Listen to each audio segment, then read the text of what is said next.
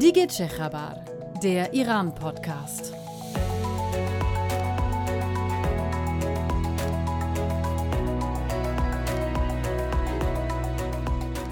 Hi, ich bin Steffi Rode. Ich bin Adnan Tabatabai. Herzlich willkommen zur 13. Episode des Iran-Podcasts. Tja, die Nummer 13 ist richtig wichtig, denn es steht die 13. Präsidentschaftswahl an, pünktlich zu unserer 13. Episode des Podcasts. Und wenig Genau so rum ist es gelaufen. Wir haben das genau daran orientiert. Da habe ich keinen ja. Zweifel. Und deswegen werden wir uns, auch wenn die das schon so tun, werden wir unseren Podcast diesmal auch natürlich ausschließlich der Wahl widmen, obwohl so richtig äh, Spannung ist da jetzt nicht so drin, ne? Also ehrlich gesagt, ich finde das total irre. Am 18. Juni wird gewählt, also am Freitag. Und bislang war der Wahlkampf total langweilig. Also es gab natürlich diese große Überraschung, dass sehr viele Kandidaten vom Wächterrat nicht zugelassen wurden. Das war was, was viele nicht erwartet hatten, also weil das wirklich eine sehr klare, harte Entscheidung war, die auch für viel Kritik gesorgt hat, auch im Establishment selbst im Iran. Ähm, und der Wahlkampf, hat man aber das Gefühl, plätschert so ein bisschen vor sich hin. Es gab diese Debatten im Fernsehen. Bei der dritten Debatte wurde es ein Ticken lebendiger, aber eigentlich so richtig was passiert ist irgendwie nicht. So eine richtige Wahlkampfstimmung ist nicht, oder? Ja, denn ähm, wenn man vor allen Dingen, wenn man das halt vergleicht, ne, wenn man das vergleicht mit den Jahren zuvor, äh, da ist dann auch eigentlich immer charakteristisch, dass das so zum Ende die letzten zwei Wochen vor Wahltermin kommt dann richtig Stimmung auf und diesmal durchzieht sich das wirklich ähm, äh, als sehr, sehr zäher Prozess, der natürlich damit zusammenhängt, du hast es schon gesagt, dass sehr viele äh, große Namen einfach nicht zugelassen worden sind zur Wahl. Wobei man natürlich auch sagen muss, dass selbst diese große Wahlen jetzt keine riesen Gefolgschaft haben in der Bevölkerung, dass jetzt, wenn zum Beispiel Ali Larijani zugelassen worden wäre, jetzt irgendwie viel mehr Stimmung wäre. Aber ähm, die Zulassung von jemandem wie ihm hätte zumindest zu dieser ähm, Dogot Bisasi oder zu dieser bipolaren Landschaft geführt. Bipolar in dem Sinne, dass es eben zwei Pole gibt, die gegeneinander antreten. Und auf der einen Seite wäre es eben Raisi, der jetzt ja auch Kandidat ist, und auf der anderen Seite halt ein ebenbürtiges Kaliber. Aber das fehlt eben und äh, das merkt man eben an der Stimmung, die nicht so richtig aufkommen will. Die Kandidaten, die du jetzt schon genannt hast, die wollen wir uns gleich auch noch mal genauer anschauen, beziehungsweise auch die Frage, warum bestimmte Leute nicht als Kandidaten zugelassen worden sind und was da eigentlich für ein Kalkül auch hintersteht, so mit langfristiger Perspektive. Also was bedeutet das sozusagen für das System und für das Selbstverständnis auch äh, des politischen Establishments für die Zukunft, auch für die Nachfolge vom Revolutionsführer. Da schauen wir, da schauen wir gleich noch drauf. Aber ja, du hast es schon gesagt. Also die, die Wahlbeteiligung, das ist ja eigentlich immer was, was zumindest angeführt wird als Legitimationsquelle der Islamischen Republik. Also mhm. Also zu sagen, wenn sich viele Leute beteiligen, das ist ein demokratisches Element und damit kann man dann eben dieses System und auch seine Mängel ein bisschen rechtfertigen. Und jetzt gerade sieht es ja nach einer historisch niedrigen Wahlbeteiligung aus. Ne? Also ja. bei den Umfragen jetzt in den letzten Tagen und Wochen, da sagen dann so zwischen 34 bis 42 Prozent, dass sie definitiv ihre Stimme abgeben wollen. Die Mehrheit aber nicht. Und auch diese Kandidatenausschließung jetzt durch den Wächterrat hat nochmal für so einen kleinen Dip gesorgt. Also, dass tatsächlich dann nochmal fünf Prozent weniger jetzt motiviert sind, zur Wahl zu gehen. Ähm, also, das ist schon wirklich eigentlich inzwischen einmalig, dass so wenig Interesse daran besteht, sich überhaupt zu beteiligen ähm, an dieser Wahl und dass eben es auch ganz klare Boykottaufrufe gibt, ne? also von mehreren ja. Oppositionellen, die auch offene Briefe geschrieben haben ähm, und auf Twitter Kampagnen, ähm, wo sich viele beteiligen und einfach berichten über ihre Erfahrungen und warum man eben dieses Regime nicht unterstützen kann. Also das ist so ein bisschen, sagen wir mal, was man merkt. Also da gibt es quasi dann diese, diese Boykottbewegung, die ist klar und dominant auf eine Art, aber sozusagen Enthusiasmus für Kandidaten oder so eine ja. Lagerbildung in dem Sinne, die gibt es eigentlich nicht.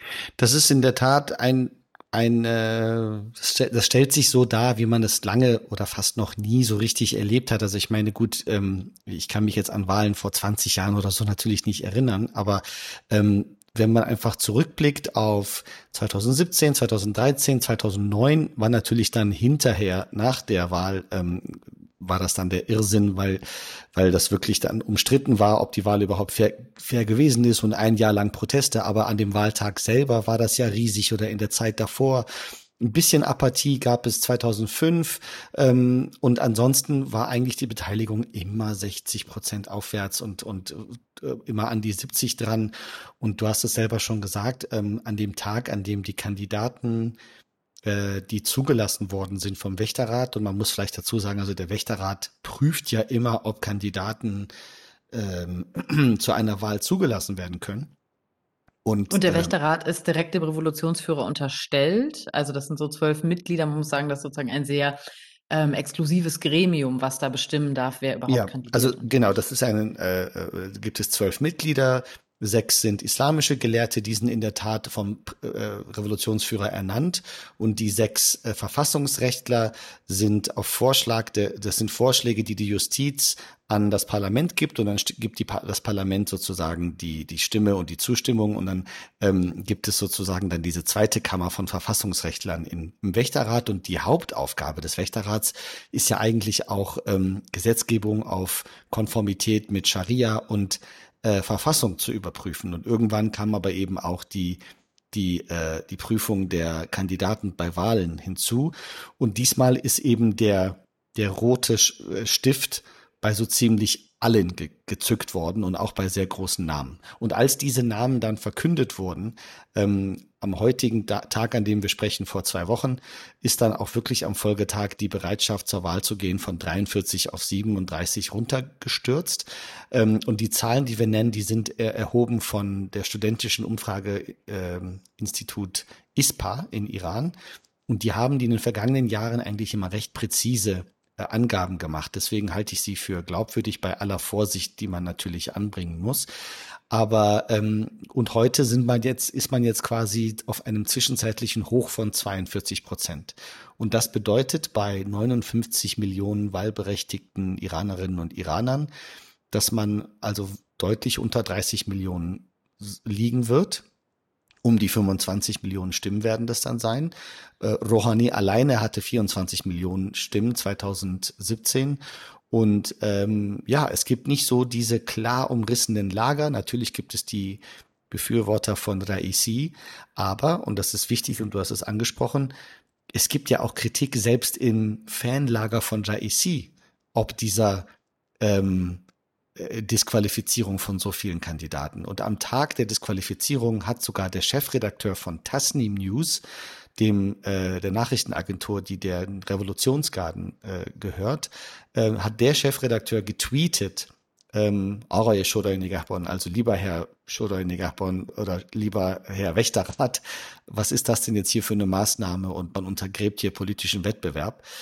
Und deswegen, davon muss sich dann erstmal diese Szenerie erholen. Also ich, ähm, und das interessanterweise in der Situation, wo der Wächterrat fünf Hardliner zulässt, einen Moderaten ja. und einen Reformer. Das ist natürlich schon super bezeichnend, wenn sich dann jemand aus diesem Hardliner-Lager mehr oder weniger, gut, das ist ein Journalist, aber äh, die, die haben ja auch immer eine gewisse Followership und, und sind ja, Meinungsmacher. Klar.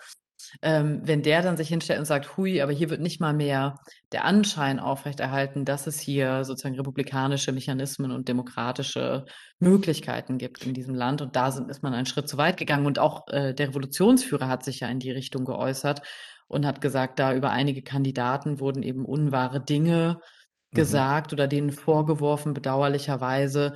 Und jetzt müsse es eben darum gehen, die Ehre dieser Kandidaten wiederherzustellen. Wie und das, das die Verantwortlichen tun sollen. Ne? Diese Geschichte, Steffi, ist, glaube ich, auch echt noch nicht, ähm, da ist noch nicht alles klar. Also nicht im Sinne von nicht das letzte Wort gesprochen, da wird sich nichts mehr dran ändern mhm. mit den Kandidaten. Was ich meine ist, dieser Zwischenruf des Revolutionsführers, dass er am Ende einer, einer Rede dann noch sagt, ich muss noch etwas äh, zur ähm, Situation um die Wahlen sagen. Und dann hat er gerade, wie du schon gesagt hast, gesagt, es wurde einigen Unrecht getan und das müsse wieder zurecht gebogen werden. Es, es muss wieder, ähm, da muss es für Kompensation geben. Boya Jobran Bishavat.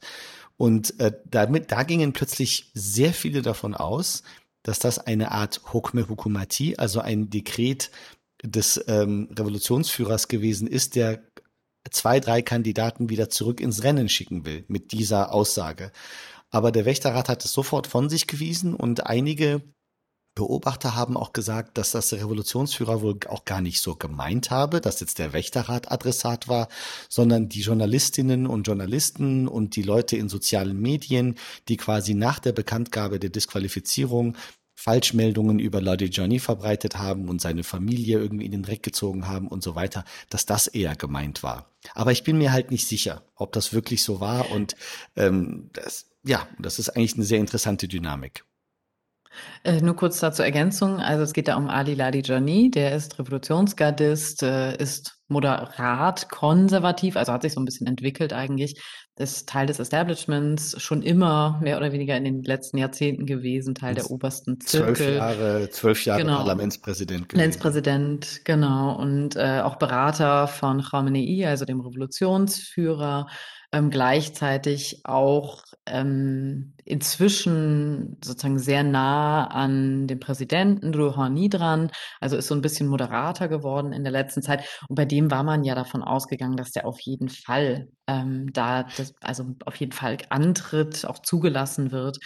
Ähm, und der wiederum hat dann ja auch kritisiert im Nachhinein, dass er wissen will, worauf eigentlich jetzt diese Entscheidung basiert, ne? weil genau. ihm nicht klar ist, warum er ausgeschlossen wurde. Der Wächterrat hat sozusagen die Pflicht, oder andersrum, formuliere ich andersrum. Also der Wächterrat ähm, hat die Pflicht, dem Kandidaten vertraulich mitzuteilen, wie sie zu ihrer Entscheidung gekommen sind, dass jemand nicht zur Wahl zugelassen wird. Und ähm, dann gibt es noch diese sehr ich muss sagen, lustige ähm, Rechtsauslegung, dass dadurch, dass jemand, jemand wird nicht abgewiesen, äh, der wird nur nicht zugelassen. Wenn er abgewiesen worden wäre, könnte er quasi rechtliche Schritte dagegen mm. eingehen. Aber dadurch, dass jemand einfach nur nicht zugelassen wird, mhm. ähm, kann man sich dagegen wohl irgendwie aus irgendwelchen Gründen nicht ähm, gerichtlich, kann man da nicht gegen vorgehen. Aber, Aber das sozusagen ähm, eine Nichthandlung ist. Also wir haben richtig. nicht gehandelt und deshalb kann man diese Handlung auch nicht rückgängig machen oder so irgendwie einklagen. Es wurden sieben Leute zugelassen. Mhm. Die ganzen ja. anderen ähm, wurden, mit denen wurde ja nichts gemacht. Mhm. So ungefähr.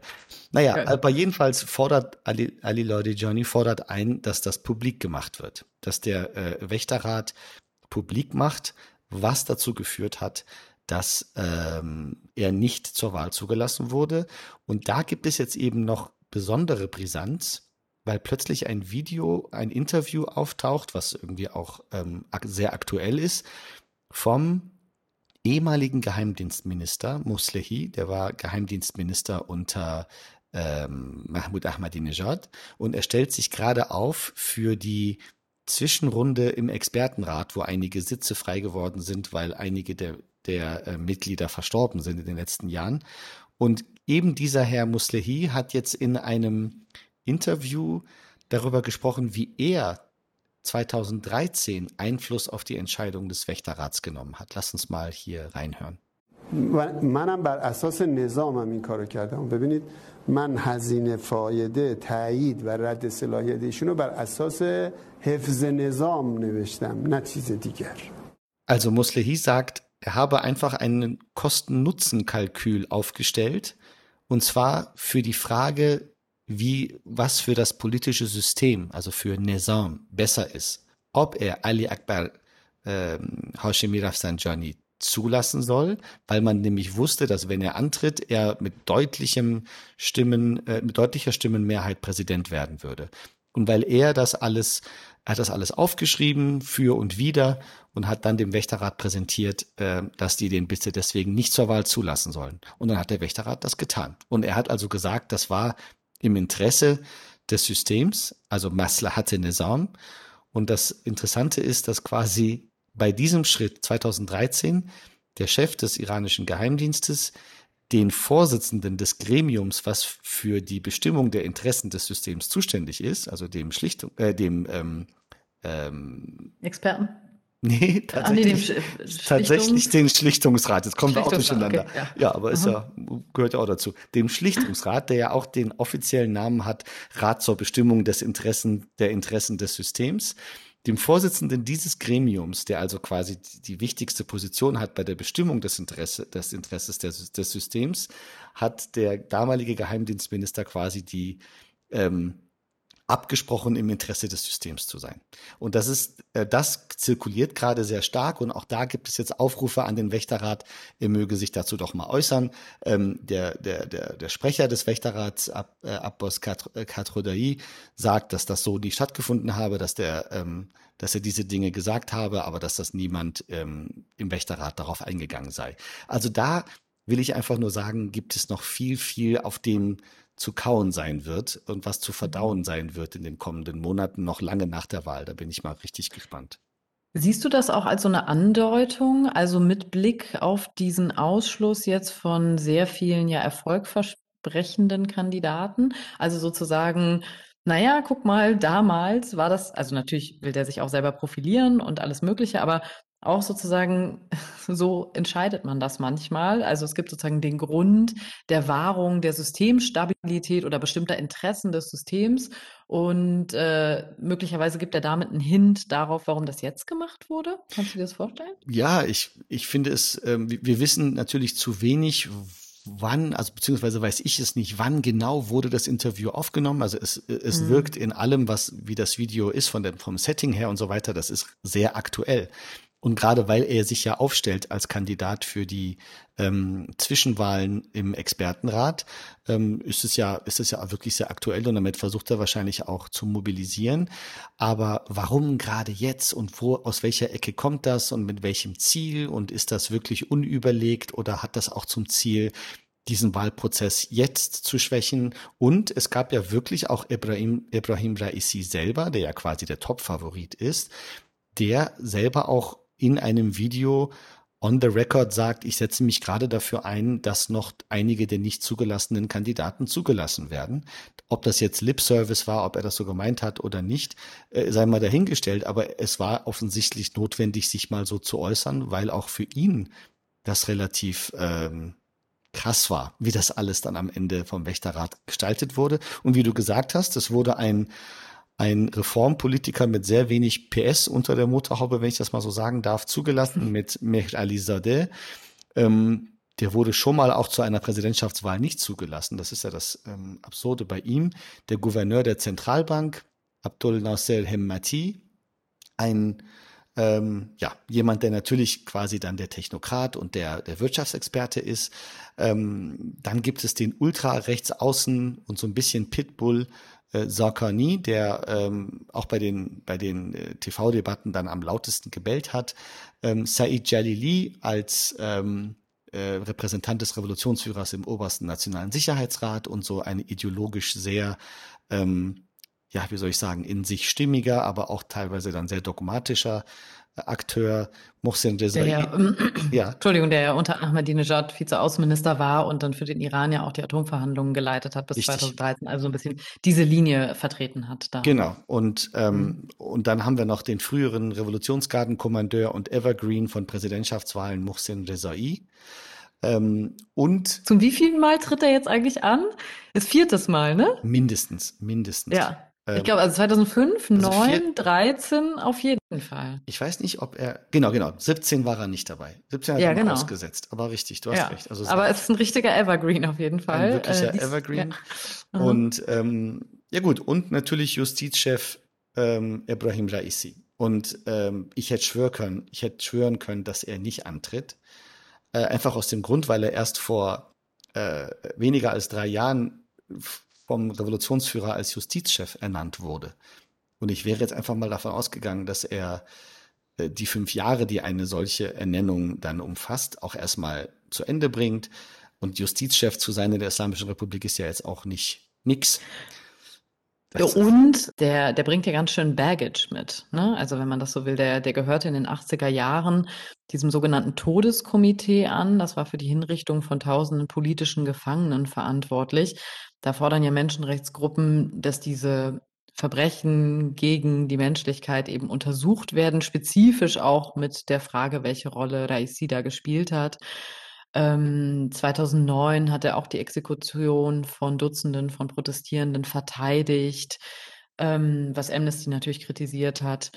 Und so, also die, die USA haben ihn sanktioniert. Ähm, also das ist jemand, der durchaus nicht unbelastet ist, sondern sehr viel problematische Geschichte mitbringt und sich das ja auch anhören muss jetzt im Wahlkampf. Also er wird dazu ja auch gefragt, ne? Ja, ja, und ähm, ich meine, noch mehr wurde er dazu ja 2017 befragt und damals gab es ja einen äh, Audio-Leak vom Sohn des verstorbenen Großayatollah Montazeri von diesem äh, von einem Gespräch, was Ayatollah Montazeri mit eben diesen vier ähm, äh, äh, ähm, entscheidenden juristischen Figuren, die damals die, die Hinrichtungen angeordnet haben. Und, und Raisi wird da, ist da zu hören und, und Ayatollah Montazeri als, als geistlich damals äh, hochqualifizierte Figur, äh, Person, hat sich stark dagegen ausgesprochen, dass diese Exekutionen stattfinden. Und Raisi hatte es quasi vorgeschlagen in diesem Audiotape. Und das war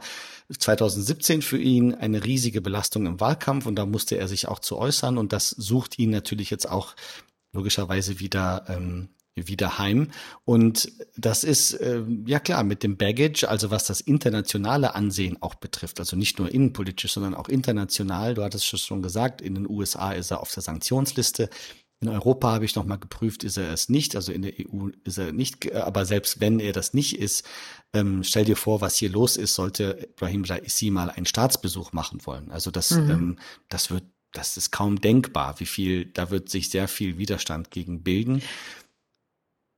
Ich frage mich gerade, was hältst du von dieser Chose? Also wenn er darauf angesprochen wird, ne, ähm, und dann zum Beispiel sowas gefordert wird wie, äh, dass es eine Amnestie geben soll für die damals Inhaftierten, und er dann sagt, naja, er habe da die Namen der betreffenden Personen schon weitergegeben an den Revolutionsführer und die wären jetzt begnadigt worden. Er liefert da aber keinen Beleg. Ähm, wie soll man mit sowas umgehen? Ist das einfach nur, quasi redet er sich so raus und versucht da ein bisschen auch sein Record so ähm, glatt zu bügeln und ein bisschen zu beschönigen, oder? Also, wenn ich ihn in den Debatten äh, so erlebe oder auch generell bei Public Statements, habe ich durchaus das Gefühl, dass, es, dass ihm sehr viel daran liegt, irgendwie wieder an Popularität zu gewinnen.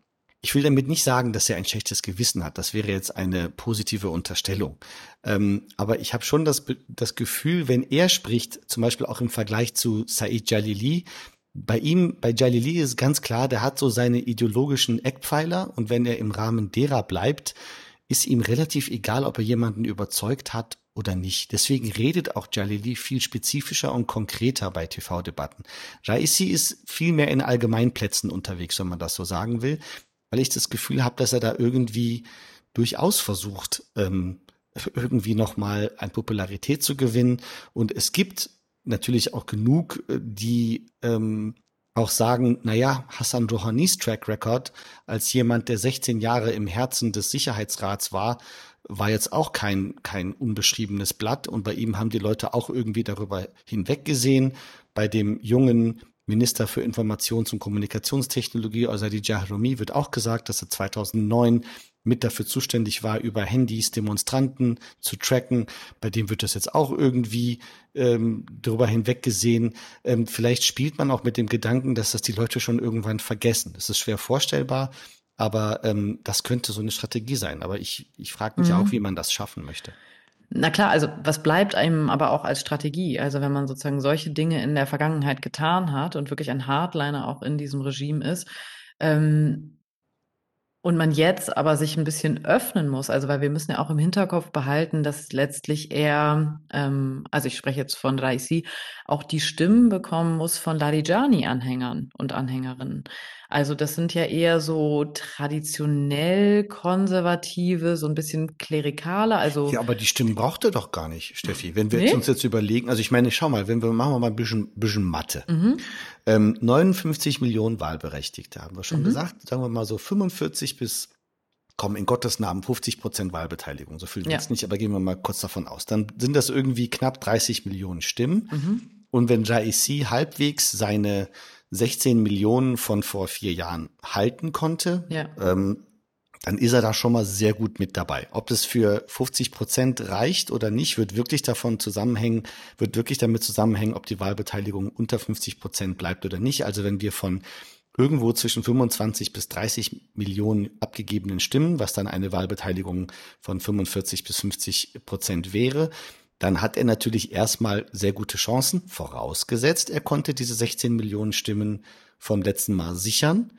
Ähm, was natürlich auch fraglich ist. Das wissen wir ja alles nicht. Und das ist letztlich der Punkt, Steffi, wo ich dann auch sage, ähm, es gab 97, hat keiner mit Rautami gerechnet, 2005 hat keiner mit Ahmadinejad gerechnet, 2013 hatte keiner Rouhani auf der Uhr.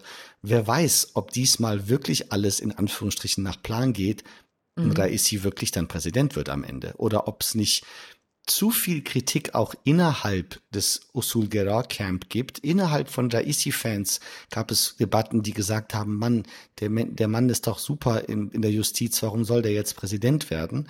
Und diejenigen, die zum Beispiel, du hast es kurz angesprochen, mit Blick auf äh, Gefolgschaft von Ayatollah Khamenei als Revolutionsführer, äh, die dann halt auch sagen, Mensch, wenn der jetzt Präsident wird, Raisi, und sie sind Raisi-Fans, dann hätten sie die Sorge, dass er vielleicht im Zuge seiner Amtszeit als Präsident an Popularität einbüßt, noch, noch mehr quasi, weil die wirtschaftliche Lage so schlecht ist, die Probleme im Land so gravierend sind. Also wer weiß, ob das wirklich alles so alles so durchgeht. Mhm. Aber gut, die Umfragen weisen darauf hin momentan, dass, dass das durchgeht. Aber das äh, müssen wir mal schauen.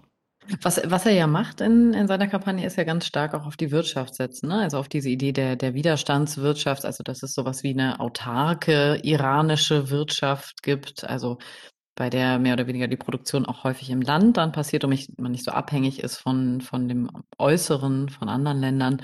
Ähm, und sowas kommt natürlich dann tendenziell bei den konservativeren, bei den ärmeren Menschen auch ganz gut an, die ja ganz klare Sorgen gerade haben. Also Brotpreise und so weiter, die können sich kein Fleisch mehr leisten, kein ja. Obst mehr leisten und so alles Dinge, die die sich noch leisten konnten, irgendwie vor, das bei der letzten Mal zumindest. Ja. Ähm, ja, und jetzt, jetzt wäre meine sozusagen Frage, wenn wir mal crazy denken, ne? Also wenn wir diese, diese Geschichte, die du gerade nochmal ja sehr schön geschildert hast, im Sinne von, man dachte immer, das ist irgendwie relativ klar und wer das, wer sozusagen Präsident wird und dann auf einmal kommen, kommen diese Überraschungskandidaten und werden gewählt und man sieht es einen Tag vorher quasi oder auch noch nicht ähm, und dann flupp sind die auf einmal da und sind, sind Präsidenten. Könnte das nicht mit Hemati auch passieren, also dem ehemaligen Leiter der iranischen Zentralbank und sozusagen dem moderaten Kandidaten? Weil der hat ja eine ganz starke oder präsentiert sich als der mit der wirtschaftlichen Expertise, mhm. der ganz klar davor warnt, dass wenn die Ultrakonservativen an die Macht kommen im Präsidentenamt, dass das mehr Sanktionen geben wird vom Ausland. Der sagt, ich würde mich mit Joe Biden hinsetzen, meine Regierung wird Saudi-Arabien nicht mehr als Feind ansehen sehen und so weiter. Also ja. kann das nicht sein, dass der dann der Überraschungsgewinner wird? Also ich würde echt sagen, Steffi, wenn es noch zwei oder ja, vielleicht sogar drei TV-Debatten mehr gegeben hätte, dann käme Hemmati in Fahrt. Das ist halt als Akteur, hat der halt ungefähr eine politische Ausstrahlung wie eine Birne.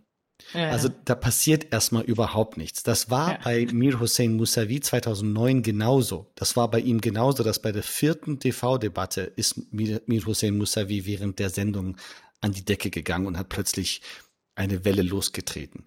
Bei Hemmati ist halt überhaupt keine keine Mobilisierungsausstrahlung. Das heißt aber zum Beispiel nicht, dass nicht vielleicht genau das bei den Leuten gut ankommt.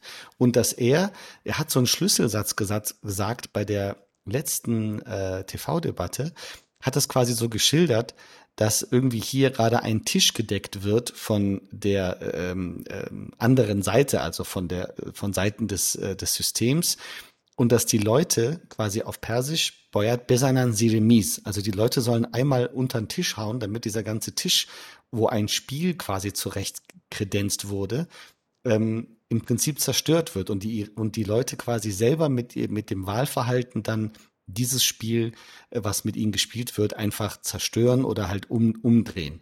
Und natürlich könnte man jetzt sagen, ein solcher Spruch hat das Potenzial, nochmal irgendwie etwas zu bewegen. Heute, parallel zu unserem, zu unserer Aufzeichnung, tagt gerade die, ähm, tagen gerade die Reformer, ähm, um zu entscheiden, wen sie bei dieser Wahl unterstützen und ob sie überhaupt jemanden unterstützen.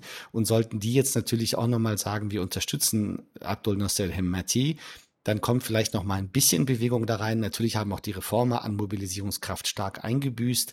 Ähm, aber Jawad Zarif hat zur Wahl aufgerufen. Natürlich hat er jetzt nicht äh, Hemmati explizit unterstützt, aber es geht aus seinen Aussagen klar hervor, dass er ihn meint. Genauso auch der junge ähm, Minister Osadi Jahromi. Also da kommt jetzt doch ein bisschen drei, vier Tage vor der Wahl kommen noch mal so müde Versuche. Wer weiß, mhm. wer weiß, ob dann, und ich meine, wenn das Ding am Freitag ähm, in der ersten Runde nicht durchgeht und es gibt eine zweite Runde, die eine Woche später dann stattfinden würde, dann werden sowieso Karten nochmal neu gemischt und dann, ja, könnte vielleicht nochmal richtig Dynamik in die Sache kommen. Jetzt muss man ja auch so ein bisschen schauen, was bedeutet diese Wahl und die Aufstellung. Ne? Also ist es wenn, sagen wir mal jetzt, wie vorhergesehen läuft, ist das dann nur die Konsolidierung der konservativen Macht oder geht es da wirklich um eine langfristige Strategie und auch eine sozusagen Anpassung des Systems? Also da geht es zum einen konkret um die Nachfolge des Revolutionsführers, der ist ja jetzt inzwischen auch schon 82 Jahre alt. Und Raisi wird eben zumindest im konservativen und Hardliner-Establishment diese Transition zugetraut, eventuell ist das natürlich auch eine Persönlichkeit als Kleriker, der als nächster Revolutionsführer zumindest in Betracht käme, sich da auch vielleicht ein mhm. bisschen profilieren könnte. Ähm, erleben wir da vielleicht gerade auch schon so ein bisschen einen Umbau des Systems? Also gerade auch mit dieser harten Linie des Wächterrats und diesen, dieser klaren Festlegung auf fast nur Hardliner und konservative Kandidaten, was ja, ja sehr bold ist quasi. Also geht man dahin zu sagen, na ja, so wichtig ist uns letztlich dann gar nicht mehr die Leg Legitimation durch die Stimmen der Mehrheit, sondern wir können uns eher ein System vorstellen, also da kann man in verschiedene Länder gucken, aber so wie China beispielsweise, ähm, ja. also sehen wir da schon die Anfänge, frage ich mich halt gerade. Das, das ist durchaus interessant, was du da ansprichst, weil man sich ja da unterschiedliche Szenarien vorstellen kann. Und ich meine, dem können wir uns auch noch mal richtig tiefgehend widmen. Das macht eigentlich mhm. immer in der Theorie auch Spaß, darüber zu sprechen, auch wenn es eigentlich ein ernster Fall und Kontext ist. Aber wir haben ja jetzt hier, sagen wir mal, eine, eine politische Fraktion, die sich gerade sehr verengt und konsolidiert, denn interessanterweise reden diese Leute, die ja aus dem Usul Gera, also dem prinzipientreuen Lager sind, die sprechen von sich immer von Jarione Engelab die nennen sich gar nicht mehr Usulgera. Damit, damit trennen sie sich so ein bisschen von so Leuten wie Lodi Johnny, die ja eigentlich auch Usulgera sind, aber denen dieser neuen, härteren Fraktion eigentlich viel zu wischiwaschi sind und vielleicht zu moderat sind. Und das, das könnte sich ja gewissermaßen jetzt als politische Leitlinie scheint sich das zu konsolidieren. Dahinter steht ein extrem mächtiger Militärapparat, der natürlich immer noch dual ist. Also es gibt nicht nur die Sepah Pastaran oder die Revolutionsgarde, sondern eben auch Artesh ähm, und eine hohe Geistlichkeit. Und dann kann man natürlich sagen, welche Länder geben ein solches Bild ab? Das ist ein Stück weit Pakistan mit extrem starker Militär- und Geheimdienst, äh, Geheimdienstapparatur. Dann gibt es ähm, Ägypten mit einem General als Präsidenten. Das ist jetzt natürlich in Iran nicht direkt vergleichbar, aber zumindest auch da starke Militärrolle. China hast du erwähnt, ähm, ein Stück weit die Türkei, wie wir sie in den vergangenen Jahren immer mehr erleben, wobei die Türkei ja da im Vergleich noch die wesentlich äh, lebendigere ähm, Staatsstruktur hat, wenn man so will, im, im Sinne von Demokratie und Republikanismus. Und da kann man sich natürlich fragen, bewegt sich Iran gerade in diese Richtung? Und ich würde grundsätzlich sagen, das ist alles nicht auszuschließen, wäre aber auch alles ein Prozess, der auch noch aufgehalten und zurückgerudert werden kann. Und ein solcher Schritt ist natürlich die Wahl am Freitag. Und stell dir vor, Hemmati rockt das Ding tatsächlich doch. Und das ist dann natürlich nochmal eine schmetternde Niederlage, weil man ja eigentlich alles mhm. versucht hat diesmal, äh, um zu, diese Macht zu konsolidieren. Aber ja, wer weiß, vielleicht gelingt es wieder nicht. Heißt dann nicht, dass man es nicht nochmal versucht. Und wenn es gelingt, heißt es noch lange nicht, dass es durchgeht. Also ich wäre nicht überrascht, wenn er das rocken würde ehrlich Hem gesagt. Hemmati? Hemmati, mhm, Hemmati, ja. Um Gottes Willen, sollen wir jetzt wetten, Frau Rode? Ähm, nee, wir lassen das. Ich habe schon so viele nee. verloren diesmal. Ich, ähm, das, äh, ähm, aber ja, ich, ich stimme dir zu, weil irgendwie, ja, das wäre so ein Überraschungsmoment. Also es sieht jetzt so aus, um sozusagen mal eine kleine Vorausschau zu wagen. Unter den ganzen Kandidaten, die wir vorhin erwähnt haben, also Raisi ist gesetzt als jemand, der auf dem Wahlzettel stehen wird. Abdul Nasser Hemmati wird auch auf, auf dem Wahlzettel stehen. Qazi Zadeh Hashemi ähm, den habe ich vorhin nicht genannt, der ist im Moment Vizeparlamentspräsident, äh, relativ jung. Der hat schon getweetet, dass er sich mehr oder weniger zurückziehen wird. Ähm, Jalili wird vermutlich auch zurückziehen, weil er auch bei der letzten TV-Debatte doch relativ kantig daherkam. Also man hatte das Gefühl, der will gar nicht mehr. Der war schon sehr grantig und kantig und hat auch in außenpolitischen Fragen sich eigentlich entgegen dessen, dessen positioniert, was Raisi vertritt. Ähm, und Rezai kann ich mir vorstellen, der ist ein weiteres Mal dabei. Der, der bleibt dabei. Den, den kriegt Just man, for the fun of it. Den, den kriegt man nirgendwo hin. Und mhm. ich meine, gut, ähm, das mag natürlich auch daran sein, liegen, dass er schon das vierte Mal dabei ist. Ja. Der hat schon auch ähm, das hat schon Hand und Fuß. Man, es muss einem nicht gefallen, was er sagt, aber es hat Hand und Hand und Fuß. Und naja, wenn man das stimmt. zum vierten Mal macht, also irgendwann muss man auch wissen, irgendwann muss man es auch können. Ja. Deswegen ja. also irgendwie Raisi, Hemmati, Rezai, die drei halte ich für diejenigen, die am Ende wichtig sind. Und da ist dabei die Frage, Raisi wird auf jeden Fall die meisten Stimmen haben. A, schafft er die 50 Prozent? B, wer kommt dahinter? Rezai oder Hemmati? Und wenn dann die zweite Runde eine Runde zwischen Raisi und Hemmati ist, dann könnte nochmal vielleicht die Post abgehen. Aber da müssen wir dann, müssen wir dann mal gucken. Sprechen wir dann darüber, ne? Dann bringst du auch frische Eindrücke mit.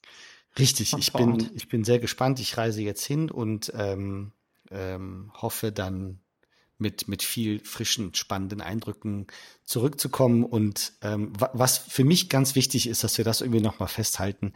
All das, worüber wir hier gerade reden, entsetzt ja sehr viele. Und das, was aber während das eine sehr entsetzlich ist, ist es gibt es etwas anderes, was sehr hoffnungsvoll macht. Und das ist die Debatte hierüber.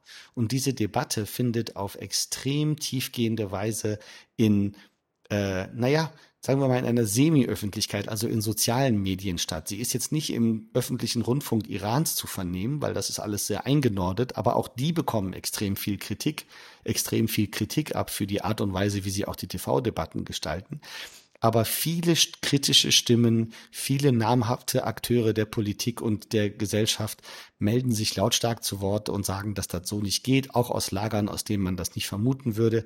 Also da bin ich sehr gespannt, was die kommenden Monate äh, so bringen werden. Ähm, das ist auf jeden Fall ein bedeutender Zeitpunkt ähm, in der Geschichte der Islamischen Republik. Mal sehen, wie sich das dann in welche Richtung entwickelt und die Szenarien, die wir gerade zusammen diskutiert haben, die du angerissen hast, ähm, das, das, damit müssen wir uns auf jeden Fall fortan beschäftigen.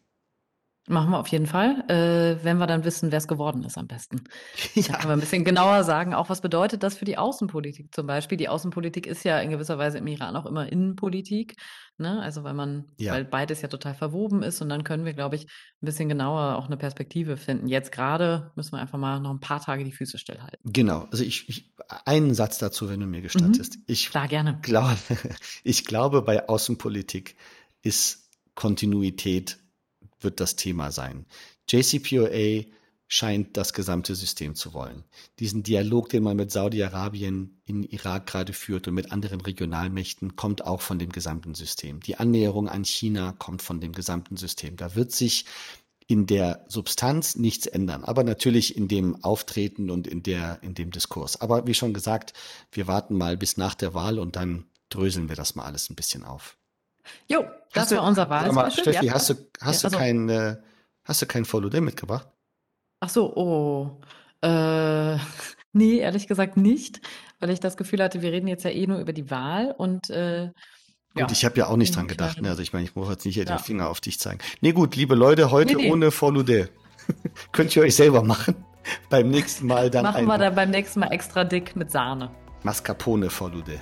Ja, genau. Sehr gut. Dann freue ich mich aufs nächste Mal. Wir, wir, wissen dann, wer Präsident der Islamischen Republik Iran ist, Frau Rode. Danke fürs Zuhören. Bis zum nächsten Mal. Danke. Macht's gut. Ciao, ciao. Ciao.